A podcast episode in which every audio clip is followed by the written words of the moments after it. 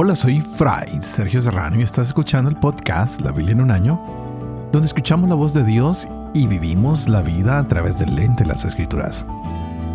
El podcast de la Biblia en un año es presentado por Ascension.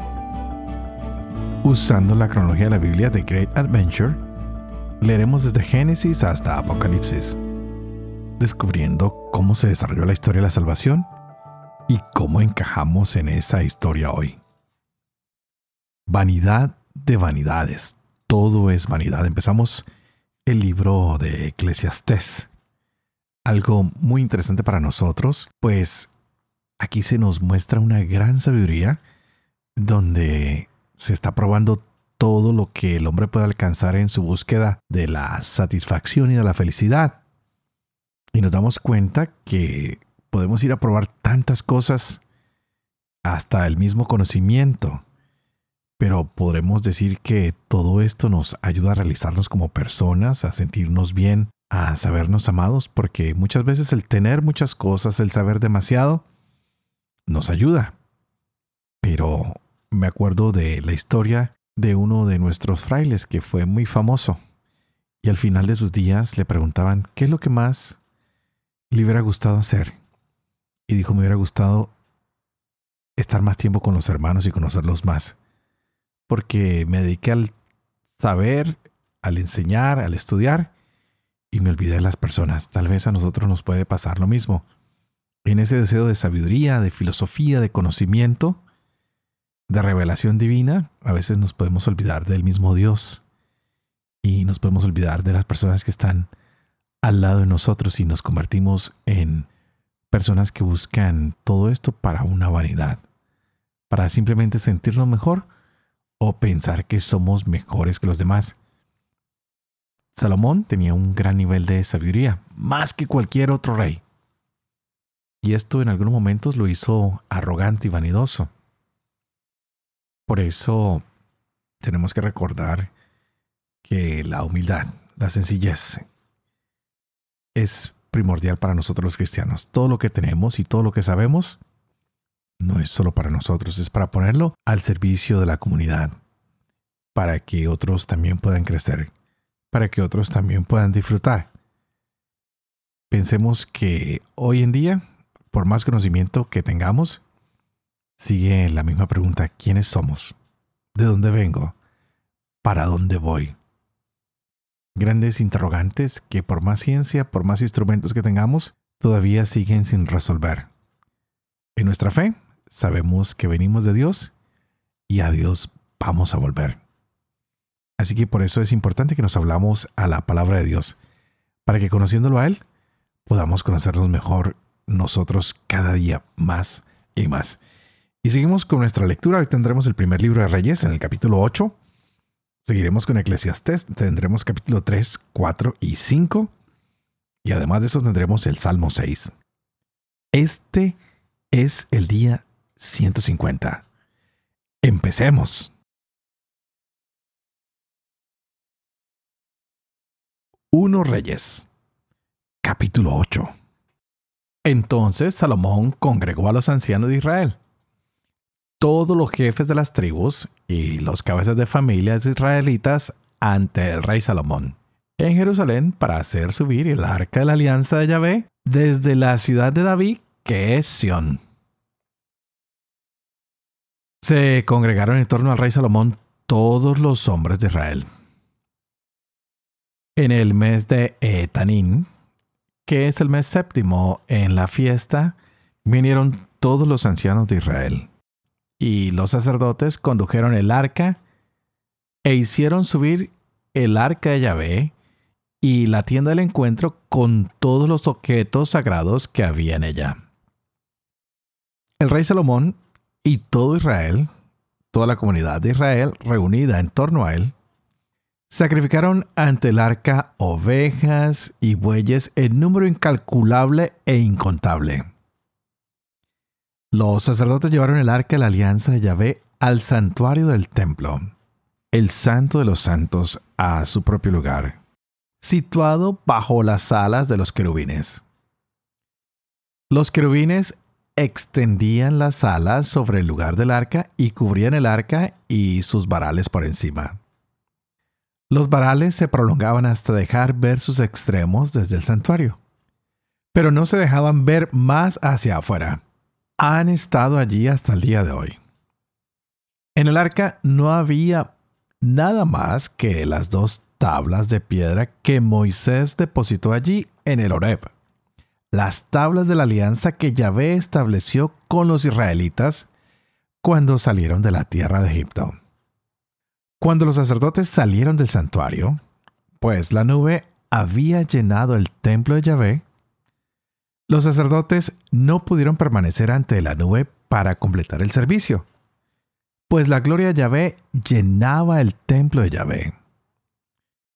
Entonces Salomón dijo, Yahvé puso el sol en los cielos, pero ha decidido habitar en densa nube. He querido erigirte una morada principesca, un lugar donde habites para siempre. El rey volviéndose bendijo a toda la asamblea de Israel que se mantenía en pie y dijo, Benito sea Yahvé, Dios de Israel que con su mano ha cumplido lo que había prometido con su propia boca, diciendo, Desde el día en que saqué de Egipto a mi pueblo Israel, no elegí ninguna ciudad entre todas las tribus de Israel para edificar un templo en el que resida mi nombre. Y no elegí tampoco ningún varón para que fuera príncipe sobre mi pueblo Israel. Pero he elegido a Jerusalén para que resida allí mi nombre. Y he elegido a David para que esté al frente de mi pueblo Israel. Mi padre David acariciaba en su corazón el propósito de construir un templo al nombre de Yahvé, Dios de Israel. Pero Yahvé dijo a David mi padre, ¿Has acariciado en tu corazón el deseo de construir un templo a mi nombre? Has hecho bien en ello. Pero no serás tú el que construya el templo. Un hijo tuyo, salió de tus entrañas, ese será quien construya el templo a mi nombre.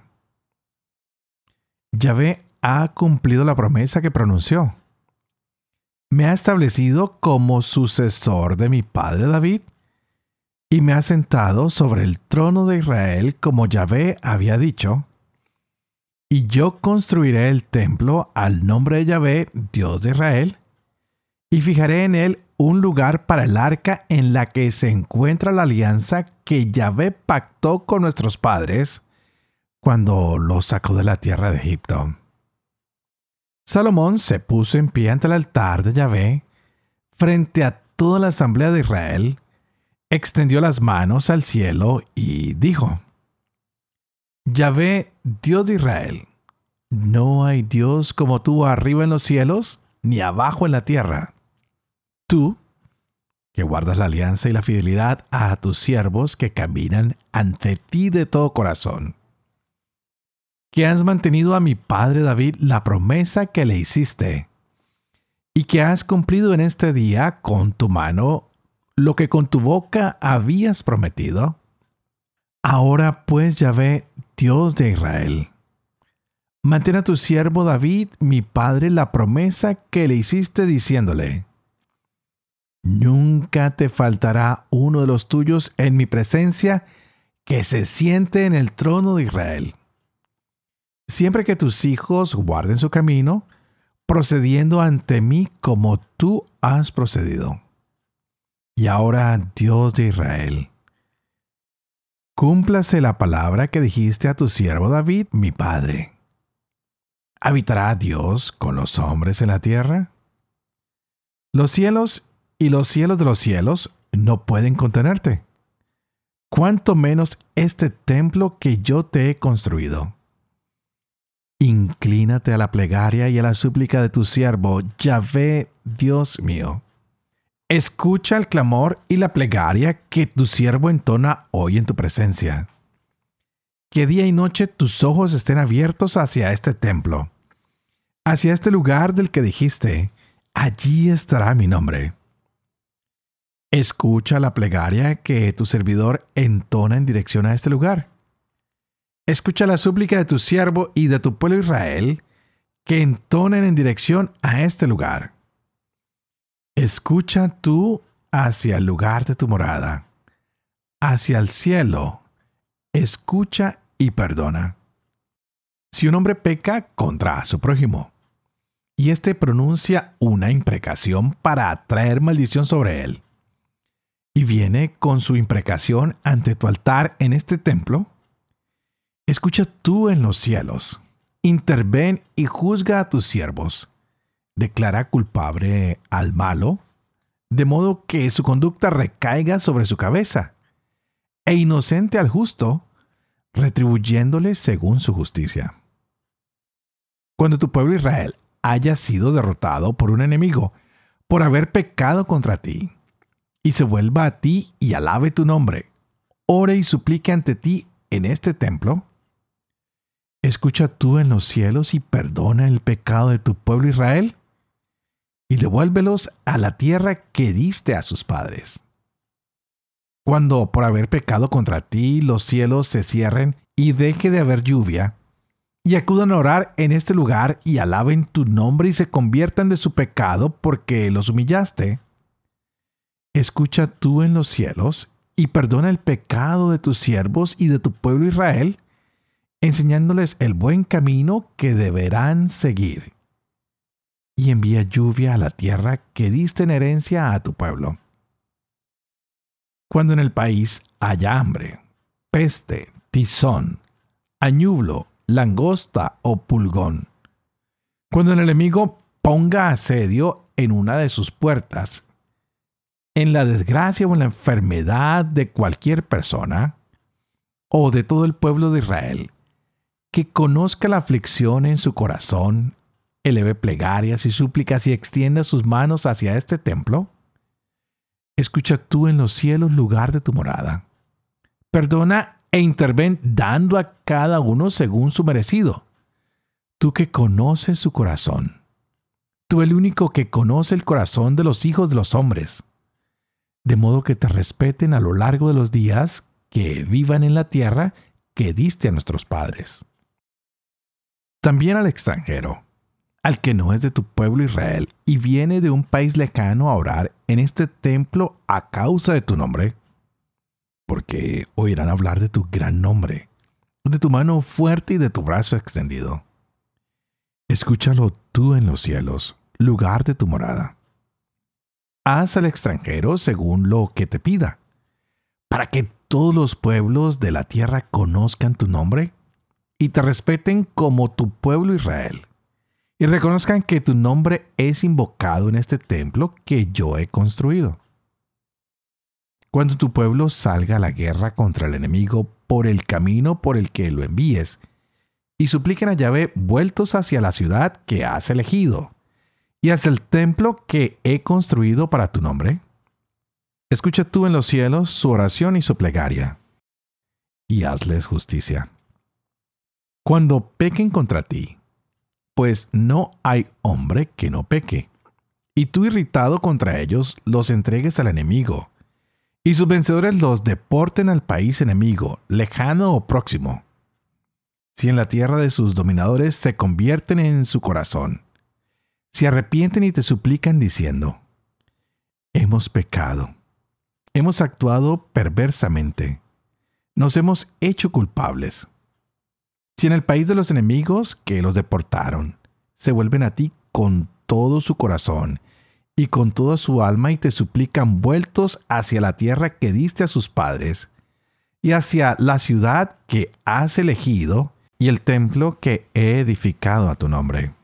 Escucha tú en los cielos, lugar de tu morada.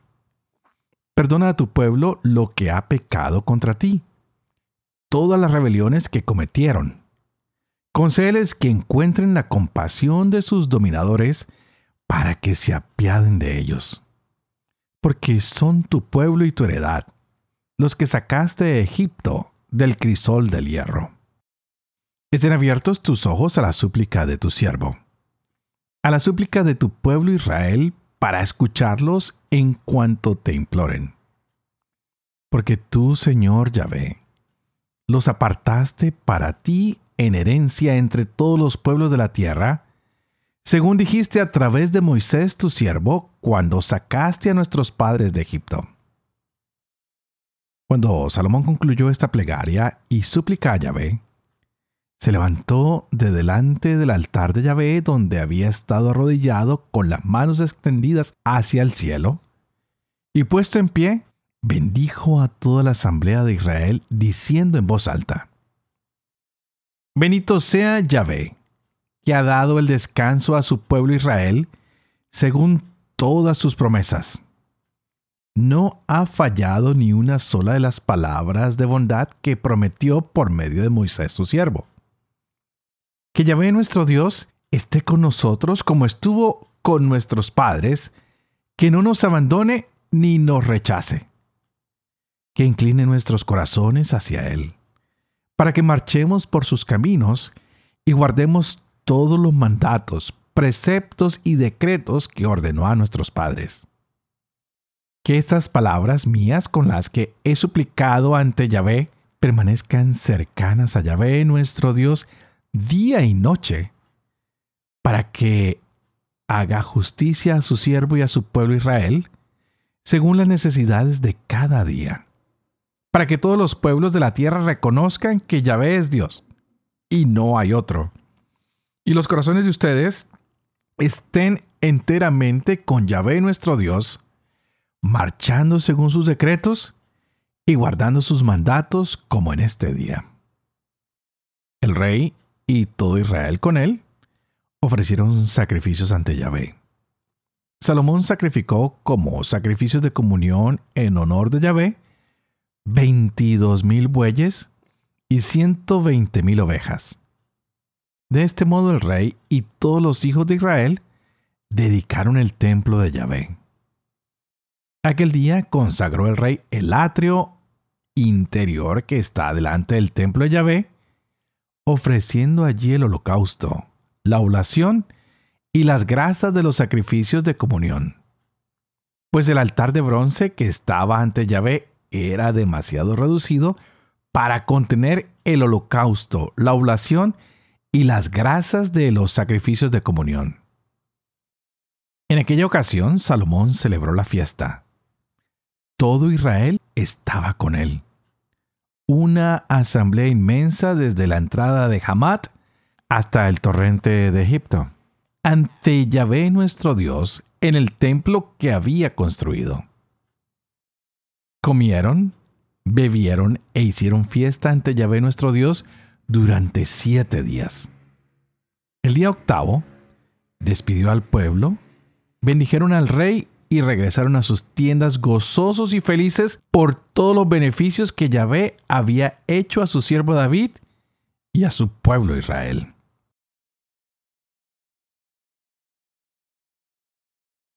Eclesiastés capítulos 3 al 5 Todo tiene su momento, y cada cosa su tiempo bajo el cielo. Su tiempo el nacer y su tiempo el morir su tiempo el plantar y su tiempo el arrancar lo plantado. Su tiempo el matar y su tiempo el sanar. Su tiempo el destruir y su tiempo el edificar. Su tiempo el llorar y su tiempo el reír. Su tiempo el lamentarse y su tiempo el danzar. Su tiempo el lanzar piedras y su tiempo el recogerlas. Su tiempo el abrazarse y su tiempo el separarse.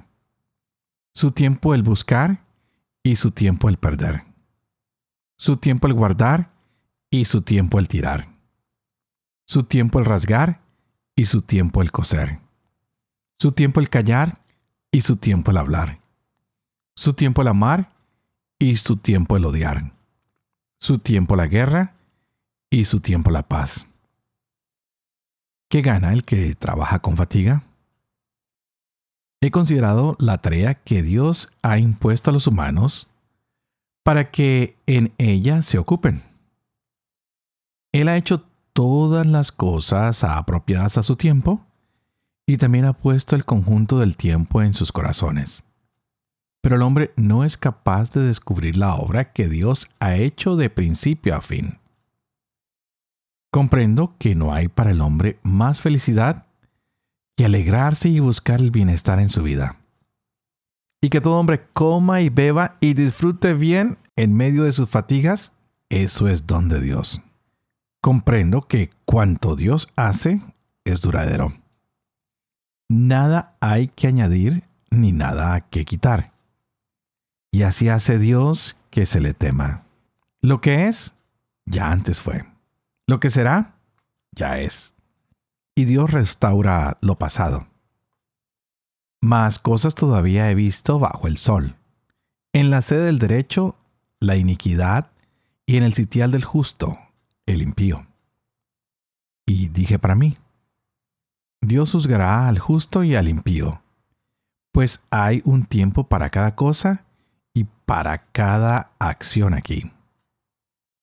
Sobre la conducta de los humanos reflexioné así. Dios los prueba y les demuestra que son como bestias, porque el hombre y la bestia tienen la misma suerte. Muere el uno como la otra, y ambos tienen el mismo aliento de vida. En nada aventaja el hombre a la bestia, pues todo es vanidad. Todos caminan hacia una misma meta. Todos han salido del polvo y todos vuelven al polvo. ¿Quién sabe si el aliento de vida de los humanos asciende hacia arriba y si el aliento de vida de la bestia desciende hacia abajo a la tierra? Veo que no hay nada mejor para el hombre que gozar de sus obras, pues esa es su paga. Pero, ¿quién lo guiará a contemplar lo que ha de suceder después de él? Me puse a considerar todas las violencias perpetradas bajo el sol. Vi llorar a los oprimidos sin nadie que los consolase, la violencia de sus verdugos sin nadie que los vengase.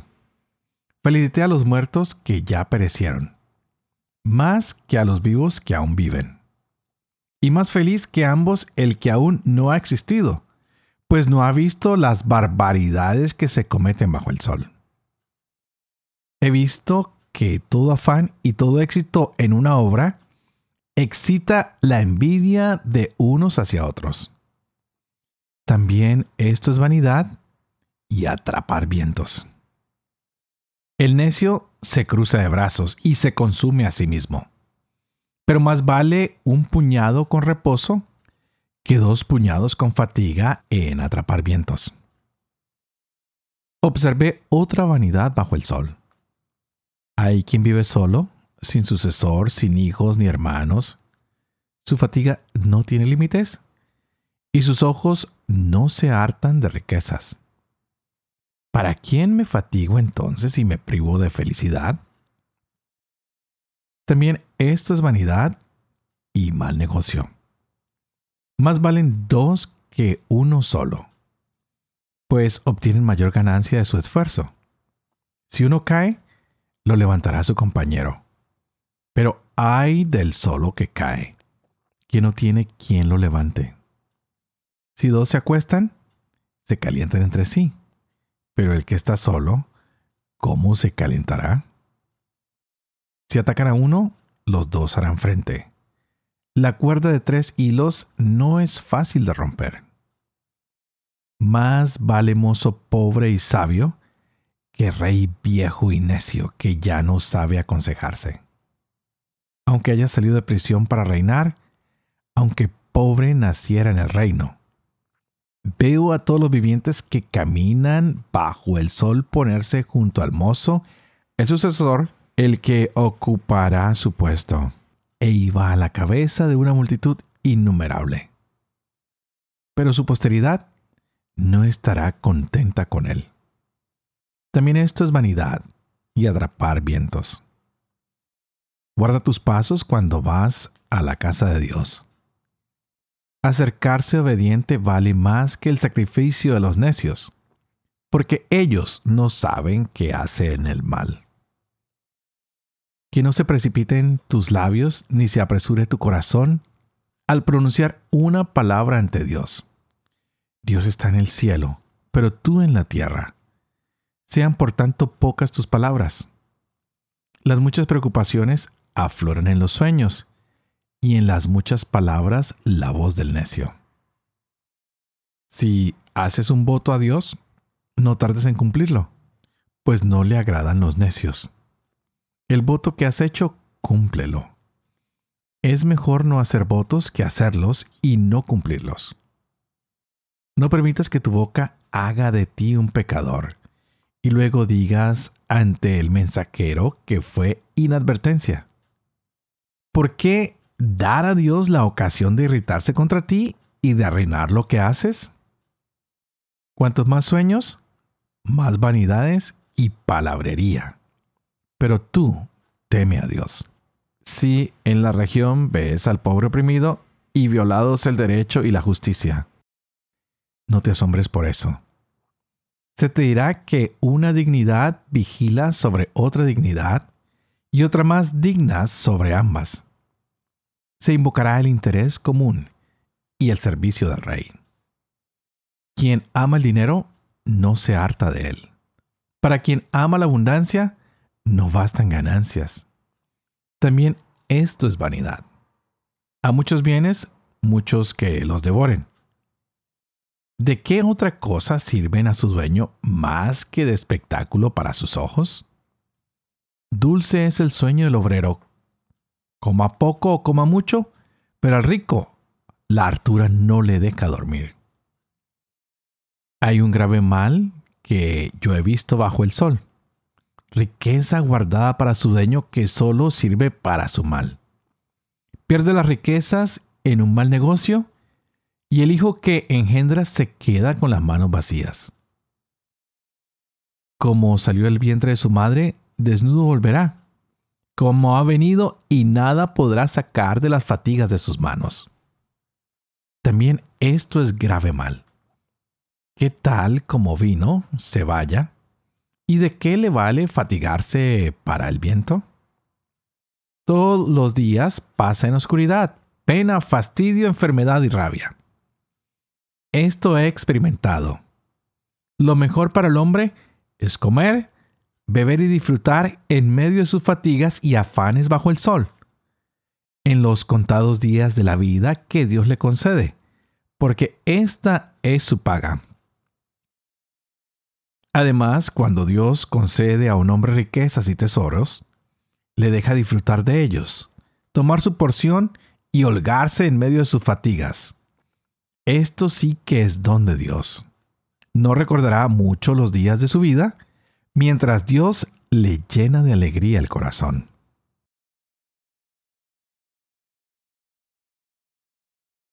Salmo 6 del maestro de coro para instrumentos de cuerda, en octava, Salmo de David.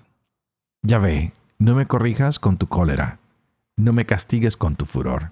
Piedad Yahvé, que estoy baldado. Cura Yahvé mis huesos sin fuerza. Me encuentro del todo abatido. ¿Y tú Yahvé, hasta cuándo? Vuélvete Yahvé, restablece mi vida. Ponme a salvo por tu misericordia que después de morir nadie te recuerda y en el Seol, ¿quién te alabará? Estoy extenuado de gemir. Año mi lecho cada noche. Inundo de lágrimas mi cama. Mis ojos se consumen de rabia. La insolencia define a mis opresores. Apártense de mí, malhechores. Que Yahvé ha escuchado mi llanto. Yahvé ha escuchado mi súplica. Yahvé acepta mi oración. Queden corridos, confusos mis enemigos. Retrocedan de inmediato, cubiertos de vergüenza.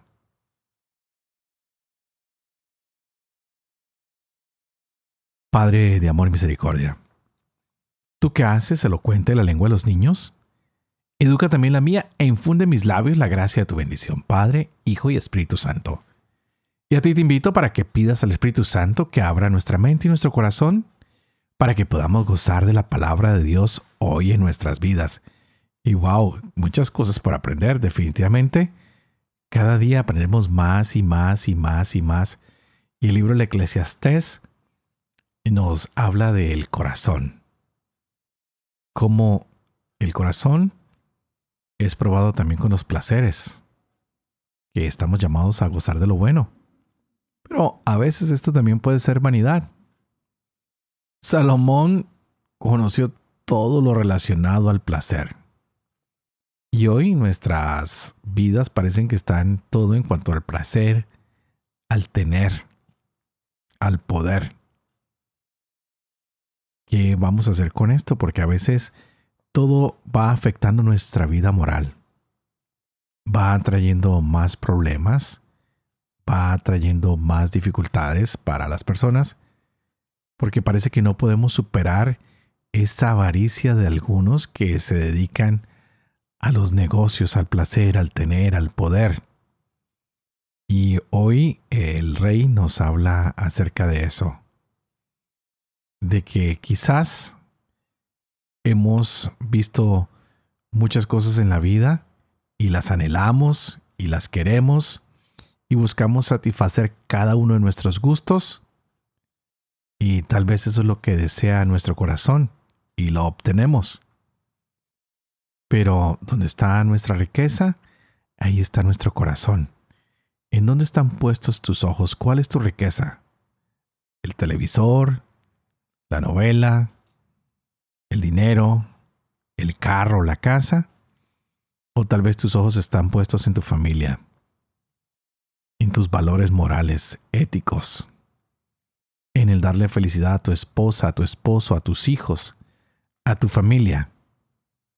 Hoy en día hay muchos suicidios, mucha gente que se siente vacía, que nada la llena, que están buscando en la calle la felicidad, que se refugian en las drogas y muchos que han perdido todo y se han vuelto vagabundos o les toca vivir en la calle porque buscaron tanto y tanto por todos lados la felicidad y el placer que terminan sin nada. Y lo hemos visto en personas famosas, en actores, en personas tal vez de nuestra familia.